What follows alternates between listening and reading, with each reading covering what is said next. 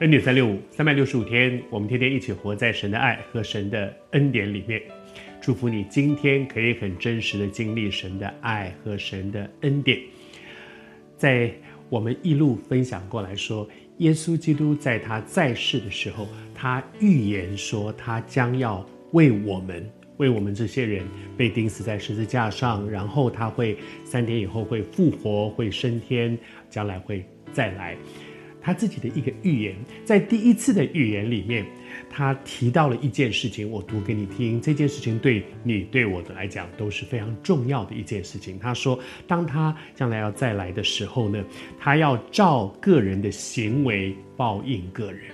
这是耶稣基督在世的时候，他自己非常清楚的讲一件事情，就是人死后且有审判。许多人都会非常害怕面对死亡这件事情。但是生老病死本来就是人生必经的一个历程，每个人都是这样，每一个人一定会遇到的一件事情。所以你去害怕这件事情，不如我们很认真的想说，死亡这件事情让人会害怕，是因为它是一个未知。生，我们知道哦，现在活着，我知道是怎么一回事。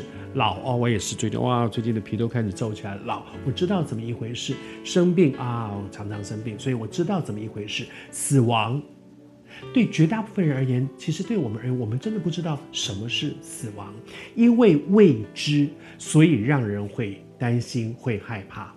但是圣经告诉我们说，死亡不是一个未知。人死后且有审判，而且是照着个人的行为来审判我们每一个人。与其我们面对死亡这件事情用惧怕去面对它，不如我们认真的面对死后的那个审判，才是我们要认真去面对的。我们要去认真的面对，说，如果是照着我今生我的行为来定那个审判的结果，那么我这一生要怎么过呢？我这一生要怎么样来过呢？我们华人喜欢讲说“未知生焉知死”。如果我连人生我都还没搞清楚，我去管死亡干嘛？不要去想它，不要去想它。但是我们要不要反过来想“未知死焉知生”？如果死后有审判，而审判的是我这一辈子所做的许多的事情，我要不要反过来想？是说我。主啊，我我知道了死亡是怎么样一回事，所以我才知道我这一辈子要怎么样来过日子。求主帮助我们清楚地认定一件事：人人都有一死，但是死后且有审判。